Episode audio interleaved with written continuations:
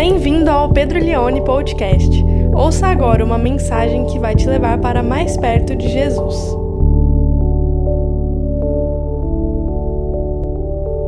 Lucas, capítulo 16, até o verso de número 13. Então vai, vai, vamos lendo aí cada verso e vai pegando coisas bem interessantes. Palavras do Senhor Jesus.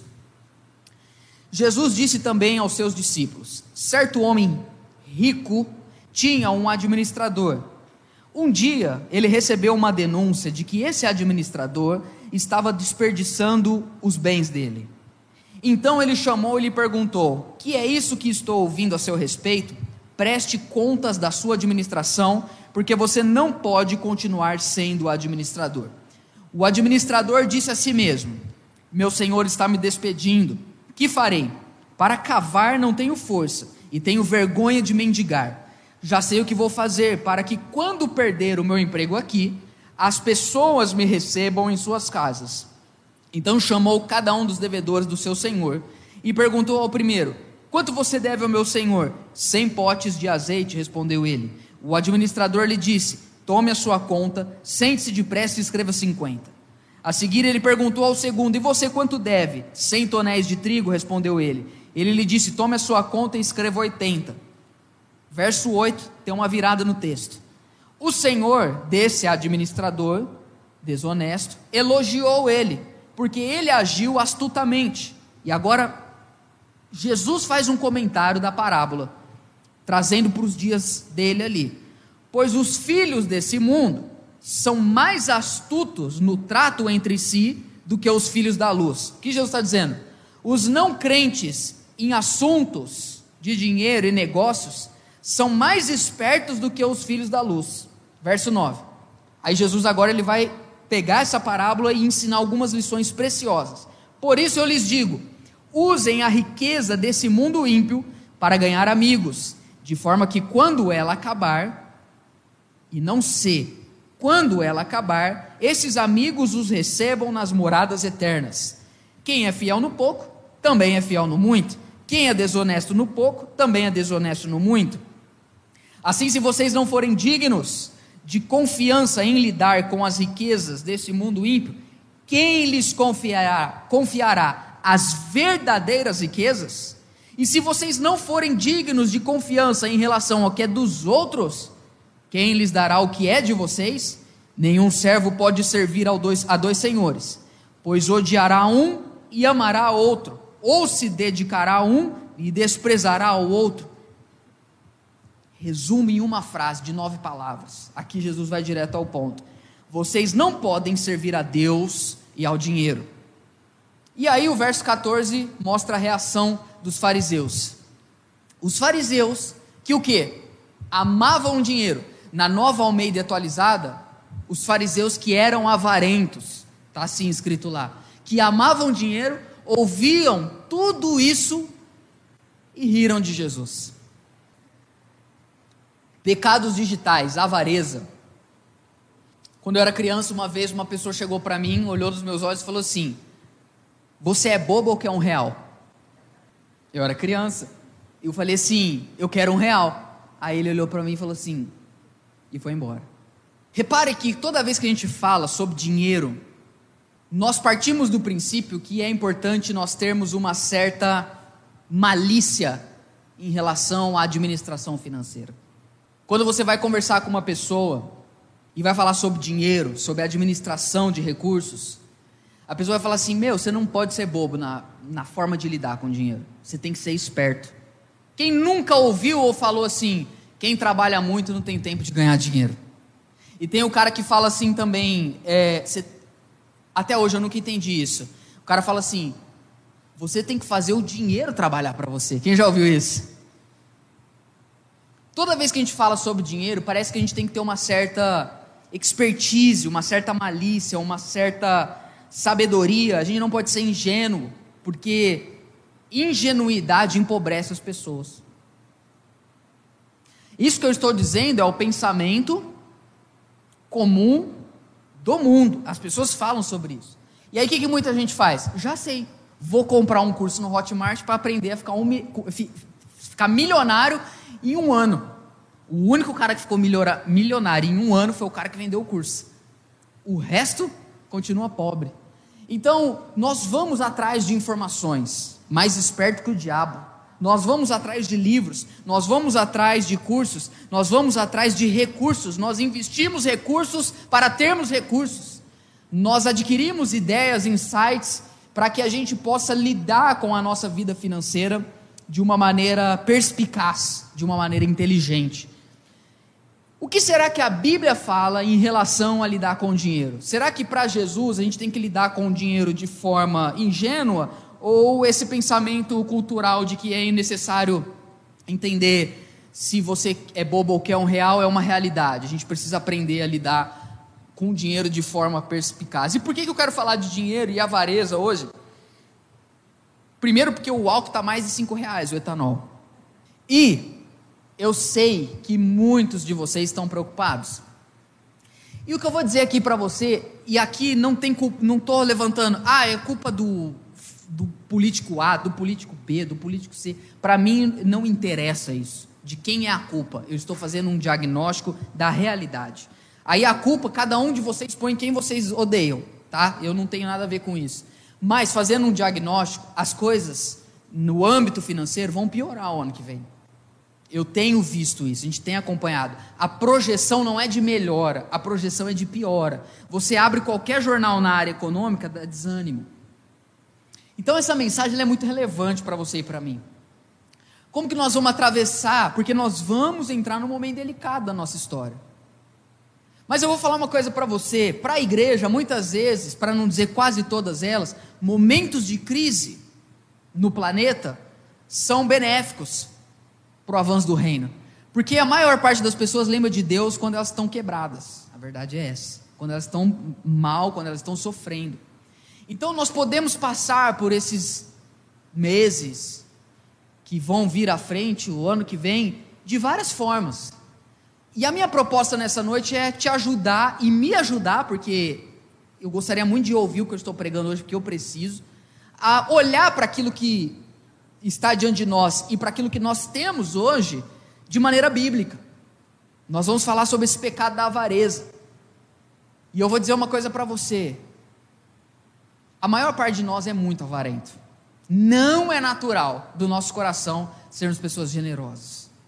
Como é difícil a gente ser desapegado a dinheiro. Meu Deus do céu. Principalmente se você tem uma história de vida difícil e se você conviveu muitos anos na sua casa com gente mesquinha. Se você foi criado por pais avarentos, meu, a tendência a levar isso é muito grande. Se você tem uma história difícil, passou necessidade, passou dificuldade, ou se você até hoje tem uma situação financeira muito delicada, você precisa ouvir essa mensagem. Eu preciso ouvir essa mensagem, porque pensa um pecado que não é falado, não é falado, não é denunciado. A igreja evangélica é a maior promotora de pessoas que amam dinheiro no, na, no, na cidade, cara. É nos púlpitos evangélicos que as pessoas aprendem a adorar dinheiro. Os últimos dez anos da igreja evangélica, na sua maior parte, claro que tem boas exceções, as pessoas sempre buscando a Deus para enriquecer. E a mensagem que é pregada, aquilo que é levado as pessoas a sonharem, a cobiçarem, a desejarem, a orarem, a lutarem, é riqueza. E por isso que muitos pastores estão muito ricos. Porque se aproveitam da fé alheia das pessoas para extorquir. Extorquir fiéis. A ponto da gente poder até dizer pequenas igrejas, grandes negócios. É reproduzido do púlpito o amor ao dinheiro um contrassenso total com a lógica de Jesus. Algumas outras igrejas, como uma tentativa de resposta à teologia da prosperidade, fizeram voto de pobreza. Nem falam de dinheiro, nem, nem, nem falam de administração de recursos. Se vestem quase como pano de saco, parece que fizeram voto de pobreza. Também é errado. Então nós temos que ter uma relação com o dinheiro muito equilibrada. E para isso nós precisamos de perspicácia, de inteligência. E é isso que Jesus está falando nessa parábola. Essa parábola que Jesus conta do verso 1 até o verso de número 7 Ele conta de um administrador que servia um cara muito rico. Não tem muitos detalhes, mas esse cara que era administrador desse cara rico estava trapaceando, talvez estava pegando dinheiro dele, estava fazendo alguma coisa que o patrão descobriu e o demitiu em justa causa. Só falou assim: ó, amanhã.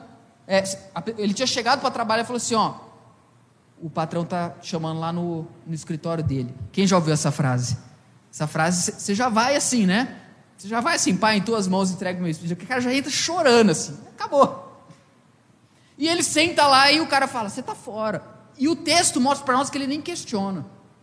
Então ele sabia que ele estava sendo infiel, por isso que chama a parábola do administrador infiel. Só que aí ele fala assim: Poxa, eu vou ser mandado embora, ou praticamente já fui, e eu vou ter que prestar todas as contas e dar os relatórios para o meu patrão de como eu vim administrando todo o recurso dele até então. Só que eu tenho um problema. Eu, por alguma razão que o texto não diz, eu não consigo eu trabalhar, eu não consigo, eu não consigo levantar saco de cimento, igual o Pedro Leone. Igual o Heitor que falou para mim também não conseguiu. Eu não consigo, eu não consigo, eu não tenho força para trabalhar com a mão no arado. E eu tenho vergonha de mendigar. Então eu vou fazer um negócio aí. O texto não diz exatamente o porquê, mas ele vai chegando um por um dos devedores, porque tinha muita gente devendo o cara, o patrão dele. Ele fala assim: quanto você está devendo para o meu patrão? 100 tonéis de trigo. Pega aqui, ó. Vamos alterar o documento, coloca aqui a 80. Quanto você está devendo? 100 é, tonéis de não sei o que. Pega aí, em vez de colocar 100, você coloca 50. O texto não explica ou como ele fez isso. Me parece que ele, na verdade, não estava dando prejuízo para o patrão dele. Talvez ele estava abrindo mão dele ganhar o que era direito dele, para deixar o cara que estava devendo para o patrão dele feliz, sendo que a dívida dele diminuiu. Quando o patrão dele vê isso, ele elogia o cara que já estava demitido. Fala: Ó, oh, rapaz, você mandou bem, velho. Por quê? Porque você foi esperto. Porque você fez os caras que devem para mim me pagarem, só que terem uma dívida com você. Porque o administrador infiel, ele diz isso. Se eu fizer assim, esses caras vão, na cabeça deles, vão me dever um favor. Porque quando alguém faz um favor muito grande para você, você tem um senso que deve algo para a pessoa. Sim ou não? Pô, meu cara fez isso por mim, eu tenho que fazer alguma coisa por ele, cara. E aí o patrão dele pega e, e, elogia ele, você mandou bem. Agora você, pelo menos, você tem um tempo. Você foi demitido, mas você pode ter onde morar e vai ter gente que vai te ajudar, porque tem pessoas que devem favores para você. Isso é a parábola. Jesus está falando isso para os discípulos dele e os fariseus estão ali ouvindo, escutando o que Jesus está dizendo. Aí Jesus conta essa parábola e no verso 8 ele vira para os discípulos, ele faz um comentário. Coloca aí para mim, verso 8. Ele diz o seguinte: O Senhor elogiou o administrador desonesto. O cara está errado. Só que ele foi perspicaz. Aí olha o que Jesus fala. É uma das frases mais assim. Esse texto, cara, ele é muito, ele é muito massa. Ele diz assim: O Senhor elogiou o administrador desonesto porque agiu astutamente. Aí Jesus pega e fala um comentário. Ele fala, e na verdade, a galera aí do mundo, os filhos desse mundo, são mais astutos que os filhos da luz. Se a frase fosse só isso, ia ficar muito estranho. Se Jesus falasse só assim, os filhos do mundo são mais inteligentes do que os filhos da luz, ia ser estranho. Ia parecer que a gente é burro. Oh, mas eu sempre pensei que por crer no Evangelho e conhecer a palavra eu me tornava mais sábio. Só que Jesus dá uma, uma, um adendo ali. Ele fala: os filhos desse mundo são mais astutos do que os filhos da luz, no que? No trato uns com os outros, na negociação.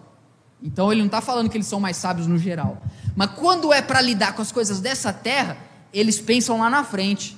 E muitas vezes os filhos da luz não pensam. Aí aqui a gente poderia abrir um mar de coisas que Jesus pode ter desejado dizer mas eu penso que o próprio texto vai explicar para nós o porquê que Jesus está falando isso. E aí eu vou trazer aqui para você quatro conselhos de Jesus para você lidar astutamente com o dinheiro. São quantos conselhos? Quem quer saber esses quatro? Quatro conselhos, porque daqui para frente, meu amigo, Tiago Negro senta para aprender. Daqui para frente, Steve Jobs faz assim, ó. Esse é o cara, Jesus. Daqui para frente, Bill Gates fala: caramba, como eu não tinha pensado nisso. Daqui para frente, o mestre vai pegar a parábola e ele vai aplicar no coração dos discípulos. Ele fala: Eu vou mostrar um negócio aqui para vocês que vocês não vão ler em jornal nenhum de mercado financeiro. Não tem Bitcoin que vai explicar isso aqui que eu vou falar para você. Quatro insights de Jesus para a gente lidar com o dinheiro. Quem está comigo diz amém. Primeiro, use o dinheiro com objetivos eternos. Quando a gente fala de dinheiro, a gente pensa em futuro. Cara, vou guardar a grana. Minha mãe, ela tem uma frase que poderia ser um versículo bíblico. Ela fala assim: Pedro, quem guarda tem. É muito boa essa frase. Quem guarda tem. Várias vezes eu cheguei para minha mãe e falei: ah, mãe, não vou usar mais essas roupas aqui não. Joga essas calças tudo fora aí. Aí dava três meses. Eu falei assim: nossa, não devia ter dado aquela calça. Aí ela falou assim: tá lá no armário. Eu falei: sério? Você não deu embora? Não. Aí ela olha para mim e fala assim: porque quem guarda tem. Então, muitas vezes, nós, como quando olhamos para o dinheiro, a primeira regra máxima da lei financeira: pense no futuro, guarde dinheiro, gaste mais, gaste menos do que o que você ganha. Pensa lá na frente, não seja imediatista. E Jesus dá um, um salto além. Ele fala assim: o, a forma com que você usa o seu dinheiro não é que vai ter um impacto no seu futuro, vai ter um impacto na sua eternidade. E aí ele diz isso no verso de número 9. E, é, é massa. Por isso eu digo: usem a riqueza desse mundo ímpio para ganhar amigos. De forma que quando ela acabar, ela vai acabar. Não é? Eu sei que tem gente que, que não precisa nem explicar isso, que ela já, já sabe que acaba. Quando ela acabar, a riqueza desse mundo ímpio, estes, esses quem? Os amigos, os recebam nas moradas eternas. Em outras palavras, não entendemos nada aqui. O que, que Jesus, velho, está falando aqui? Jesus está aplicando a parábola. O administrador fez favores a algumas pessoas que receberam ele na casa delas quando ele não tinha onde morar porque ele foi demitido e ele morava na casa do patrão. E Jesus fala: o dinheiro que a gente usa nesse mundo ímpio, se você usar ele para fazer amigos, eles vão receber você nas moradas eternas. Se você usar bem o seu dinheiro aqui na terra, isso vai ter um impacto na eternidade. E aí, irmãos, a gente para entender isso precisaria continuar lendo o capítulo 16, que eu não vou fazer isso aqui porque não vai dar tempo. Mas tem a famosa parábola do rico e do Lázaro. Quem já ouviu essa parábola? Quem lê Bíblia que conhece? É uma parábola que conta de um cara muito rico, que não tinha para onde mais jogar dinheiro fora, e tinha um mendigo que morava na porta da casa dele. E esse cara nunca deu uma uva para o mendigo. Mas o mendigo ele comia do lixo do rico. E a Bíblia diz que os cachorros lambiam as feridas de Lázaro. Mas aí o texto continua, e também é uma parábola, e os dois morrem. E um vai para o céu e o outro vai para o inferno. E aí a gente fica pegando esse texto para tentar explicar do estado intermediário da morte.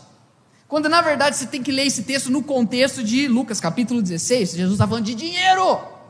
E aí nesse texto, o rico, ele está num lugar de tormento, chamado Hades, e ele vira para Abraão e ele fala assim: pede para Lázaro molhar a ponta do dedo dele e colocar na minha boca, porque eu estou num lugar de tormento. E aí tinha um abismo que separava o rico de Lázaro. E fala: não dá, você não consegue chegar. Aí ele está aí ele tá tão atormentado que ele fala assim: então por favor, fala para Lázaro ir lá na minha família e falar para eles de Deus para eles mudarem de vida, para que eles não venham para esse lugar. Abraão vira para eles e fala assim: eles têm a lei e os profetas. Nos palavras, eles têm a Bíblia, eles sabem. Aí ele pega e fala assim: não, mas se alguém ressuscitar dos mortos e for lá e pregar o evangelho para eles, eles vão mudar de vida. Abraão vira para ele e fala assim: se eles não creram na Bíblia, ainda que ressuscite alguém de dentre os mortos, eles também não vão crer. O que Jesus ilustra nessa parábola é que há um impacto da forma com que a gente vive a nossa vida na eternidade. Jesus está dizendo assim: os recursos que você tem precisam ser usados para abençoar pessoas, porque a forma que você usa o seu dinheiro quando abençoa pessoas, elas vão te receber lá na eternidade de uma forma diferente. Isso vai ter um peso lá. E Jesus não explica exatamente que peso, mas é como se você ajudasse uma pessoa muito tempo aqui na terra a pagar um aluguel, a com uma cesta básica, sei lá, a vestir o filho dela, a comprar leite para o filho dela. Uma pessoa que você ajudou sistematicamente como você podia. Aqui você estava numa posição e a pessoa estava em outra. Aqui você estava no, no cunho financeiro acima dela e ela abaixo. Mas lá não. E lá, quando você se encontrar com ela, ela vai, deixa o verso 9 para mim, ela vai te receber nas moradas eternas e falar: Cara, você é o cara que quando eu mais precisei, você me ajudou. O que Jesus está dizendo isso? Pega o dinheiro que vocês têm e façam amigos aqui, porque um dia você vai precisar dessas pessoas. Quando a gente olha para a Bíblia, e a Bíblia fala sobre dinheiro, a a Bíblia fala de uma coisa chamada generosidade. Nós vivemos num mundo e as redes sociais elas potencializaram isso de uma forma muito grande. Nós vivemos num mundo muito consumista, gente. Gente, de verdade, nunca existiu uma geração, uma civilização, uma sociedade que teve tanta coisa como a gente tem. Cara, você tem tanta roupa no seu guarda-roupa. Eu sei que talvez algumas coisas que eu vou dizer aqui talvez não se aplique a todos, mas eu creio que a maioria. Você tem tanta roupa no seu guarda-roupa, você tem tanto sapato de tênis, você tem tanto sapato e tênis, você tem tanta calça, você tem você tem muita coisa. Eu tenho muita coisa que a gente não usa, que a gente não precisa, e a gente quer cada vez mais. A gente nunca está satisfeito com as coisas. Sempre precisa de um sapato, de uma calça, de um celular melhor, de um computador melhor, de um óculos melhor, de um relógio melhor, de um carro melhor, de uma casa maior. E o consumismo é desenfreado e não é problematizado isso nas igrejas. Não é. Isso é avareza. Nós estamos nos tornando pessoas que constroem apenas um império pessoal e não ajudam ninguém. Só que às vezes você pensa assim, cara, mas eu não tenho como ajudar, o que eu tenho é pouco. O que é lixo para uns é luxo para outros. Às vezes você acha que você tem pouco, mas pouco em relação a quem? Se for pouco em relação ao Bill Gates, é pouco. Agora, se for pouco em relação à maior população do país, é muito as pessoas estão revirando o caminhão de lixo para comer. 40 milhões de desempregados no Brasil. Tem pessoas que estão. Entende? Eu, eu quero falar isso com. Talvez sim, o ano que vem a gente vai comer menos fora, a gente vai andar menos de carro, a gente vai comprar menos roupa, a gente vai viajar mais perto, e a gente vai continuar com o mesmo celular. Mas o que vai acontecer, talvez para alguns, seja abrir mão de algumas melhorias, mas o impacto econômico na vida de outras pessoas é deixar de comer carne, é deixar de comer arroz e feijão, é comer macarrão todo dia, é ser despejado da casa porque não consegue pagar o aluguel, é ir para a rua, é ir para a favela, é ir para a sarjeta, é ir para casa de parente, é comer salsicha, é comer é, é a mesma coisa todos os dias. Usem o dinheiro de vocês para fazerem amigos, para que te recebam nas moradas eternas. A Bíblia fala de algo chamado generosidade. E eu vou falar uma coisa aqui para você, que eu queria que você gravasse no teu coração. Generosidade não tem a ver com o quanto você tem, mas com quem você é. Porque talvez Talvez ser generoso para você seja dar um pacote de macarrão. Amém. Mas você está preocupado com o, o Lázaro. Sabe? Tem pessoas que estão preocupadas com a possibilidade de se tornarem pobres lá na frente. nós deveríamos estar preocupados com a realidade daqueles que são pobres hoje. A possibilidade de você empobrecer é uma coisa, a realidade de quem revira lixo está aqui. Irmãos, faz mais ou menos só uns 200 anos que o governo alimenta pobre. Os outros 2 mil, 3 mil, 4 mil anos, quem sustentou pobre foi o povo de Deus. Jesus está falando sobre isso nessa parábola. Jesus está falando sobre nós olharmos para pessoas e ajudarmos elas. Levítico 19, 9, olha que bonito esse texto. Quando fizerem a colheita da sua terra, não colham até as extremidades da sua lavoura, nem ajuntem as espigas caídas da sua colheita. Por quê? E nem passa duas vezes pela sua vinha, nem apanha as uvas que tiverem caído, deixem-nas para o necessitado, para o estrangeiro. Eu sou o Senhor Deus de vocês.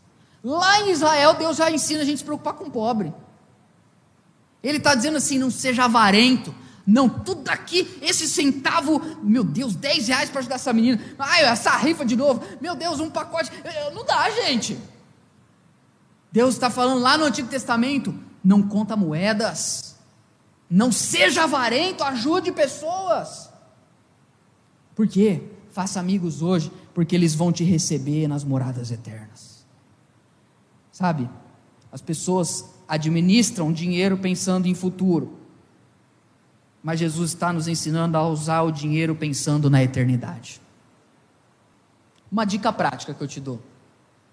Você tem uma camiseta, uma calça, um boné, um tênis, um sapato, um pacote de arroz, alguma coisa, põe no carro que você não usa mais, põe dentro do seu carro, põe no banco da frente, assim. Você que anda de carro, tem pessoal que anda de ônibus, tem pessoal. Anda com alguma coisa sempre, um, pacote de macarrão, sabe? Um pacote de arroz, põe as coisas no carro, parou no sinal. Ó, isso aqui é para você, Deus te abençoe. Ó, tá aqui, ó, isso aqui, ó, Deus te abençoe. Ó, meu, tá aqui, Deus te abençoe. Começar a movimentar Sabe, eu não estou dizendo de vo... essa mensagem em nenhum momento, grave isso que eu vou dizer, em nenhum momento eu quero aqui dizer que você tem que deixar de cuidar da tua vida e família para ajudar os outros. Não é isso que eu estou falando. Estou falando assim, para, ah, para de pagar aluguel, para de, de pagar convênio para ajudar os outros. Não estou falando isso. Eu estou dizendo não colhe até as extremidades e viva pensando na eternidade e ajude pessoas que aquilo que é lixo para você é luxo para elas. Minimamente se preocupe com o pobre. Tem gente revirando lixo. Não é normal, é inaceitável para nós isso. Ai, não, mas eu estou preocupado porque olha o dólar, meu Deus. Ai, meu Deus, vou poder viajar. Eu ia para eu ia para Disney, não vou mais. Ai, meu Deus, eu ia, eu, sabe, eu ia pegar um, um carro 2027, não vou conseguir mais. Tem gente que não tem o que comer, gente. Estou pregando para mim, amém? Do fundo do meu coração. Enquanto eu fui escrevendo esse sermão, eu só fui pedindo perdão a Deus. Então, vai pensando nas pessoas, vai ajudando com as coisas que você pode, com aquilo que você tem, porque generosidade não tem a ver com o quanto você tem, mas com quem você é. Pare de ficar preocupado em relação ao que vai acontecer. Deus é o seu provedor. Gente, nós não precisamos ter o medo que todo mundo está com medo. Você acha que eu não estou falando que eu estou feliz que o álcool está cinco reais, que o feijão está muito caro, que o café, gente, eu amo café, eu pagava sete reais, pago 15 no mesmo café. Ninguém está feliz com isso, só que nós não podemos cair no medo que todo mundo está, porque nós não servimos ao dinheiro e não dependemos dele, nós dependemos de Deus.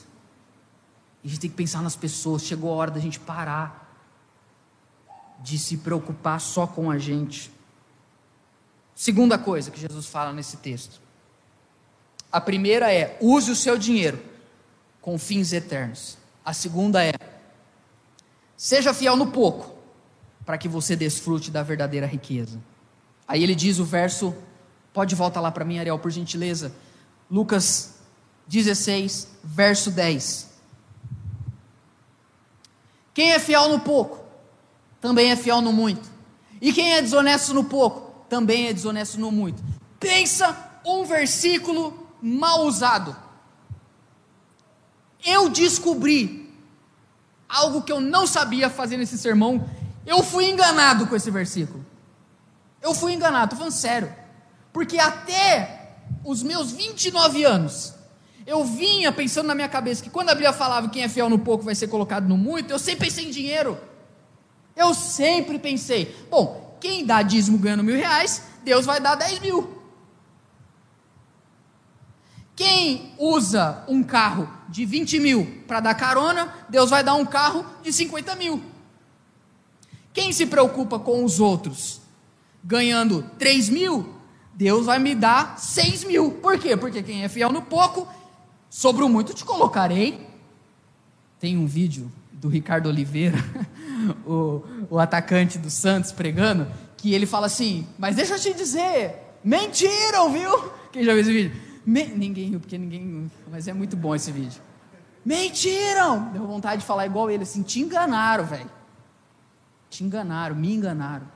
Porque quando Jesus está falando quem é fiel no pouco será colocado sobre o muito, ele está dizendo que o pouco é dinheiro e o muito é coisa espiritual. Isso tem que virar uma chave hoje na sua e na minha cabeça. No entanto, que lá em Mateus, quando ele fala isso, que é contando a parábola dos talentos, ele fala assim: ó, fostes fiel no pouco e sobre o muito te colocarei. Entra na alegria do seu Senhor. É isso que ele fala lá. Ele não está falando que se você é fiel ganhando mil, ele vai te pôr para ganhar dez mil. Na verdade, ele está dizendo assim: quem é fiel em pouco, que é dinheiro, quem é fiel, quem usa bem o dinheiro, Deus dá outras coisas, que, que isso é o muito. E o que, que é o muito? É o que o próximo verso diz que é o que me ensinou.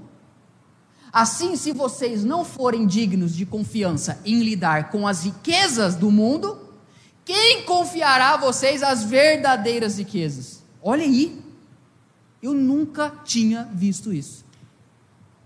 E o que são as verdadeiras riquezas? Ora, as verdadeiras riquezas são as riquezas espirituais. São as coisas que dinheiro não compra são as coisas que que Deus dá àqueles que não o pagaram antes para receber. Explico. Quantos reais você gastou para ser salvo? Quanto você desembolsou para receber o Espírito Santo? Quanto foi pedido aqui, ó, pessoal, nós vamos fazer uma oração hoje e vocês vão receber o Espírito Santo. E o lance inicial é, é mil reais. Tem igreja que faz isso? Riquezas espirituais, ou como Jesus usa aqui, verdadeiras riquezas, dinheiro não compra. Real não paga, dólar não paga, euro não paga, Bitcoin não paga. Verdadeiras riquezas a gente recebe pela graça. Irmãos, pensa assim: se ser salvo fosse algo que fosse necessário ser comprado, quanto você estava disposto a desembolsar? Vamos supor que a salvação custasse um milhão de reais. Você faria um empréstimo? Você compraria? Você, você, você ia se esforçar para conquistar isso? É isso que a igreja estava fazendo no século, quando houve a reforma protestante, século XVI. A venda de indulgências. Que é a bênção quando tilitar uma moeda no cofre, uma alma sai do purgatório. Tinha uma música, eles cantavam isso. Caiu a moeda no cofre, a alma saiu do purgatório. Vem Lutero, pega algo que ele está fazendo no cotidiano dele, escreve 95 teses de coisa que está tudo errado na igreja. Isso aqui está errado, isso aqui está errado, isso aqui está errado, isso aqui está errado. Quando chega na tese de número 62 das 95, ele escreve assim: o verdadeiro tesouro da igreja é o santíssimo evangelho da glória e da graça de Deus. O que realmente tem valor, o que realmente é valioso, dinheiro nenhum compra. Bênçãos espirituais, é o que Paulo diz lá em Efésios, que ele já nos abençoou com todas as sortes. O que é espiritual? Gente, coisa espiritual, dinheiro não compra. O que é espiritual é a presença de Deus. Cara, a presença de Deus, você pode estar pobre, você pode estar duro, você não tem onde cair morto, como diz aquele versículo. Cara, você está mal, a sua família está tudo dando errado, mas você entra no seu quarto, você dobra o seu joelho, você clama a Deus, Deus vem e enche a tua vida sem você gastar um real. Sem Pix, sem TED, sem DOC, sem Nubank, sem pedir dinheiro para agiota. Sextou. É de graça, velho. É de graça aquilo que é mais poderoso. O que Jesus está dizendo nesse texto? Só que se você não consegue usar o teu dinheiro, você acha que Deus vai te encher dessa glória? Você não sabe administrar coisa que é do mundo ímpio, cara. Você não sabe cuidar de dinheiro. Como que Ele vai te dar um monte de dons? Como que Ele vai te encher de coisas gloriosas se você não sabe cuidar de coisas terrenas que acabam? Irmãos, essa semana eu tive uma experiência muito profunda com Deus no meu escritório. E aí eu me lembrei do Salmo 84. Eu estava orando. E veio uma. E isso pode ficar tranquilo que não é todo dia. Mas veio uma manifestação tão gloriosa da presença de Deus. Cara, parecia que o meu peito ia explodir. De verdade. Eu achei que eu. A sensação, a sensação, o sentimento que eu tive é que eu, eu precisava gritar, porque existe uma, uma e aí eu me lembrei do salmo: quão amáveis são os teus tabernáculos, a minha alma anseia, a minha alma desfalece. Ela quase que fica esfarelada, porque a tua presença, a manifestação da glória de Deus, a beleza de Cristo, a beleza do Evangelho, as insondáveis riquezas de Cristo, como Paulo diz em Efésios, como Paulo diz em Colossenses, porque Deus colocou em Cristo todos os tesouros de riqueza e sabedoria. Isso dinheiro não paga. Uma mulher pobre numa favela do Rio de Janeiro, que não tem dinheiro nem para comprar gás, quando ela se ajoelha na igreja ela ora, a glória de Deus invade a casa dela, transforma a existência dela, a alma dela desfalece. E tem gente que não que, que tem dinheiro para comprar pessoas se quiser e não sente isso, porque aquilo que é valioso, dinheiro não compra. Essas são as verdadeiras riquezas espirituais. Mas como Deus vai nos dar ela, irmãos, se a gente ainda não é fiel no pouco? E sabe o que é ser fiel no pouco? É não abençoar pessoas ganhando 10 mil reais por mês. O segundo princípio, seja fiel no pouco para desfrutar a verdadeira riqueza, porque Cristo é maior que qualquer dinheiro. Olha aqui para mim, você está decepcionado hoje Cristo é maior que a sua decepção. Você está ansioso, Cristo é maior que a sua ansiedade. Você está depressivo, Cristo é maior que a sua depressão. Você está com inveja, Cristo é maior que a sua inveja. Você está vivendo em pecado, Cristo é maior do que o seu pecado. Cristo é maior do que tudo. E nós temos Ele pela graça de Deus. Terceira coisa que a gente aprende com Jesus, verso 12. O dinheiro não é seu. O dinheiro não é meu. O dinheiro que está na minha conta não é seu. E não é meu o dinheiro que está na minha conta. Eu não sou o dono dele. Mesmo. Quando eu acho que o dinheiro é meu, eu sou avarento. Porque se é meu, eu posso dizer como eu devo usar. Olha o que o texto diz, verso 12. Se vocês não forem dignos, em confiança, em relação ao que é dos outros, quem lhes dará o que é de vocês? Jesus está dizendo: o dinheiro não é de vocês, porque a Bíblia diz que Deus é o dono do dinheiro. Sua mãe te mandava comprar pão na padaria quando você era criança? Hoje nem tem mais isso, né? Hoje a mãe fala assim: filho, vai lá na padaria. Ele entra no iFood, tá ligado? Pede lá. Mas a minha mãe, eu fui comprar pão, nossa, muitas vezes para minha mãe na padaria. E às vezes, quando minha mãe tinha, que não era a maior parte das vezes, ela falava assim: ó, o troco é seu. Eu olhava assim, caramba, vai sobrar 15 centavos, glória a Deus. Aí eu ia lá na padaria comprar pão. Que na minha época, quando eu era criança, pão não era por quilo, era por unidade. Alguém pegou essa época? Então se pagava a unidade do pão. Aí eu ia lá com dois reais, comprar cinco pães, um para cada um da família. Sabendo que ia sobrar 15 centavos para eu comprar pirulito Big Big, que vira chiclete. É o melhor que existe. E aí eu ia lá, pá, comprar cinco pães. Quem estava levando o dinheiro? Eu. Mas de quem que era o dinheiro? Da mãe. De modo que se eu chegasse na padaria, em vez de comprar cinco pães, comprar cinco Big Big, rapaz, imagina eu chegando em casa com cinco Big Big, o que, que minha mãe ia fazer? Ia quebrar os pirulitos na minha cabeça. Porque o dinheiro não é meu, então eu tenho que gastar como ela falou. O meu dinheiro não é meu, meu dinheiro é de Deus. Eu só sou uma criança indo comprar pão na padaria. Então quem fala como eu uso meu dinheiro não sou eu. Então por que, que Deus pode falar que eu tenho que ser generoso? Porque o dinheiro é dele. Loucura pensar isso, né? É por isso que quando Jesus terminou de falar essas coisas, os fariseus deram risada.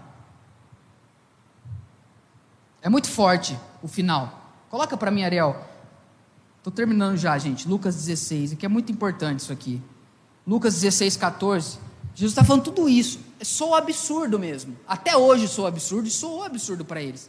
Quando Jesus terminou de dizer, a Bíblia fala: os fariseus que amavam dinheiro começaram a rir desse. Está de brincadeira, cara. Esse negócio de Big Big, o quê? Não, não falaram isso, né? Porque eles amavam, porque eles eram avarentos. Terceira coisa aqui para gente, então, o dinheiro não é seu, o dinheiro não é meu. Semana passada eu falei que o carro não é seu, o celular não é seu, por isso você não pode ver pornografia. Ah, o celular é meu, eu vejo pornografia. Não, porque o celular não é seu. Ah, mas eu que pago a internet, então eu, eu, eu uso a internet do jeito que eu quero. Não, a internet não é sua. A família não é sua. A casa, o carro não é seu. A vida não é sua. E o dinheiro também não. Deus é o dono de todas essas coisas. Então ele pode dizer. Então, repare que a parábola é a parábola do administrador. Então, o que nós somos? Administradores. Agora, quem fez faculdade de administração está vendo? Eu sabia que era um chamado de Deus para minha vida. Que o pessoal fala que quem fez administração não sabia o que ia fazer. E é mentira isso, irmãos. Isso é mentira. Está aqui, ó, a parábola do administrador. Então, nós somos administradores dos recursos do Senhor. Pensar isso muda tudo. Vou ler um textinho aqui, Jó 1:20. Jó perdeu tudo que ele tinha. Perdeu a família, perdeu os animais, perdeu a casa, perdeu o celeiro, perdeu os filhos, perdeu os cunhados, perdeu as noras, perdeu tudo. De um dia, de um dia para o outro, perdeu tudo. Só sobrou a roupa do corpo. O que, que ele fez? Como o Senhor pode fazer isso comigo? As minhas coisas. Ele não falou isso. E não quer dizer que ele ficou feliz, não, viu? Ele rasgou as vestes dele, ficou mal pra caramba, como você e eu ficaríamos.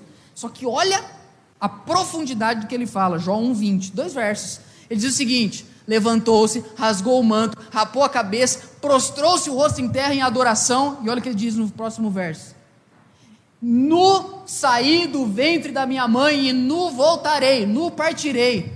O Senhor o deu, o Senhor o levou. Louvado seja o nome do Senhor. Tudo é dele. Cara, velho, a gente perde, gente, um emprego, a gente faz uma guerra contra Deus hoje. Faz sentido isso que eu estou falando para vocês? É tudo é dele. Se ele deu, ele tira. Estou falando que você vai ficar feliz e vai dar festa. Dependendo do emprego, tem gente que dá festa mesmo, quando é demitido. Mas eu estou falando de mudar a nossa mente. Tudo é de Deus. E se é dele, a gente tem que usar para a glória dele. Sem avareza. Quarto e último para a gente terminar. Cinco minutos a gente vai terminar. E aqui para mim é o argumento final, verso 13. Quatro coisas para você e eu termos inteligência para lidar com o nosso dinheiro. Primeiro, use o dinheiro com objetivos eternos. Segundo, seja fiel no pouco e desfrute aquilo que verdadeiramente é a riqueza. Três, o dinheiro não é seu. O dinheiro não é meu. O dinheiro é de Deus. Tudo que nós temos pertence a Deus. Ele é o dono. Quarto e último. Ame a Deus.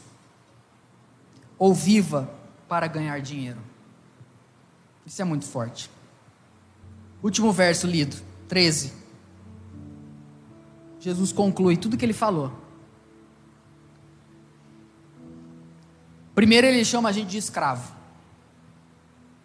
Que tem de gente escravizada pelo dinheiro aí, nessa, aí fora, você não tem ideia, velho. O avarento é um cara escravo do dinheiro.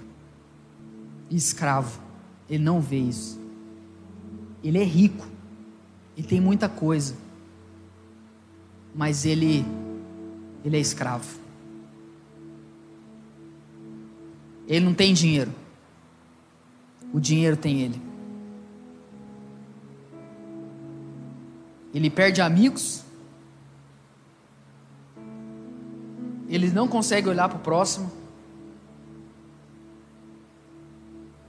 Ele vive ansioso. Ele é acumulador. Ele não tem nem onde mais pôr objetos, coisas. Todo mundo que está ao redor dele é por causa do dinheiro dele. Tudo que todo mundo fala é por causa do dinheiro deles. Você imagina ter um monte de gente do seu lado por causa do teu dinheiro? Que desgraça é viver assim?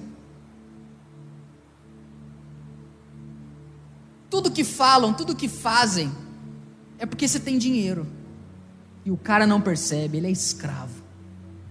Jesus está terminando, ele fala assim: não tem como, você tem que entender, ou você vai ser escravo do dinheiro, ou você vai servir o dinheiro, ou você vai servir a Deus. Você é muito forte. E ele diz: nenhum servo pode servir a dois senhores.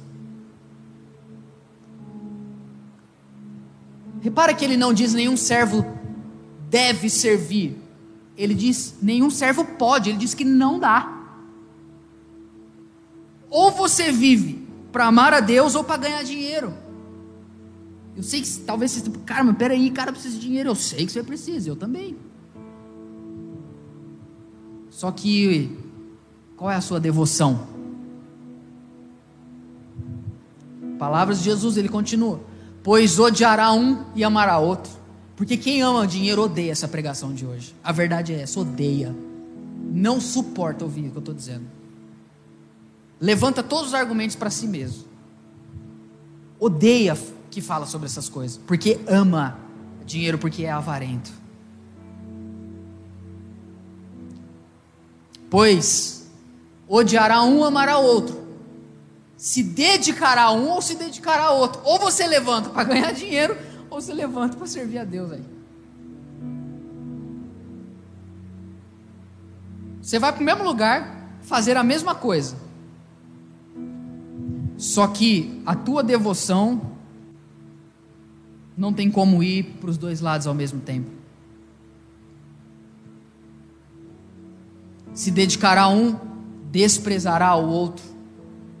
E aqui, aqui, é aqui é para encurralar a gente. No fim, é, é, Jesus põe todo mundo na parede em nove palavras. Aqui não tem ilustração, aqui não tem parábola, aqui não tem comparação, aqui não tem história. Aqui é o que Jesus quis dizer lá do começo. Ele falou tudo isso aí, parábola, Lázaro, rico e, e não sei o quê, e dever, e amigo, e eterno, para chegar aqui e falar o seguinte: vocês não podem servir a Deus e ao dinheiro. Vocês têm que escolher.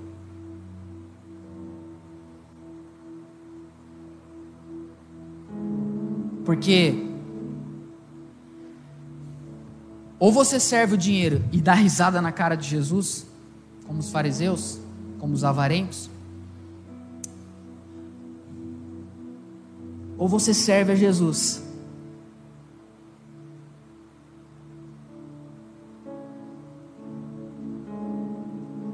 E quando o dinheiro tentar dizer para você que ele é o seu Senhor, você dá risada na cara dele.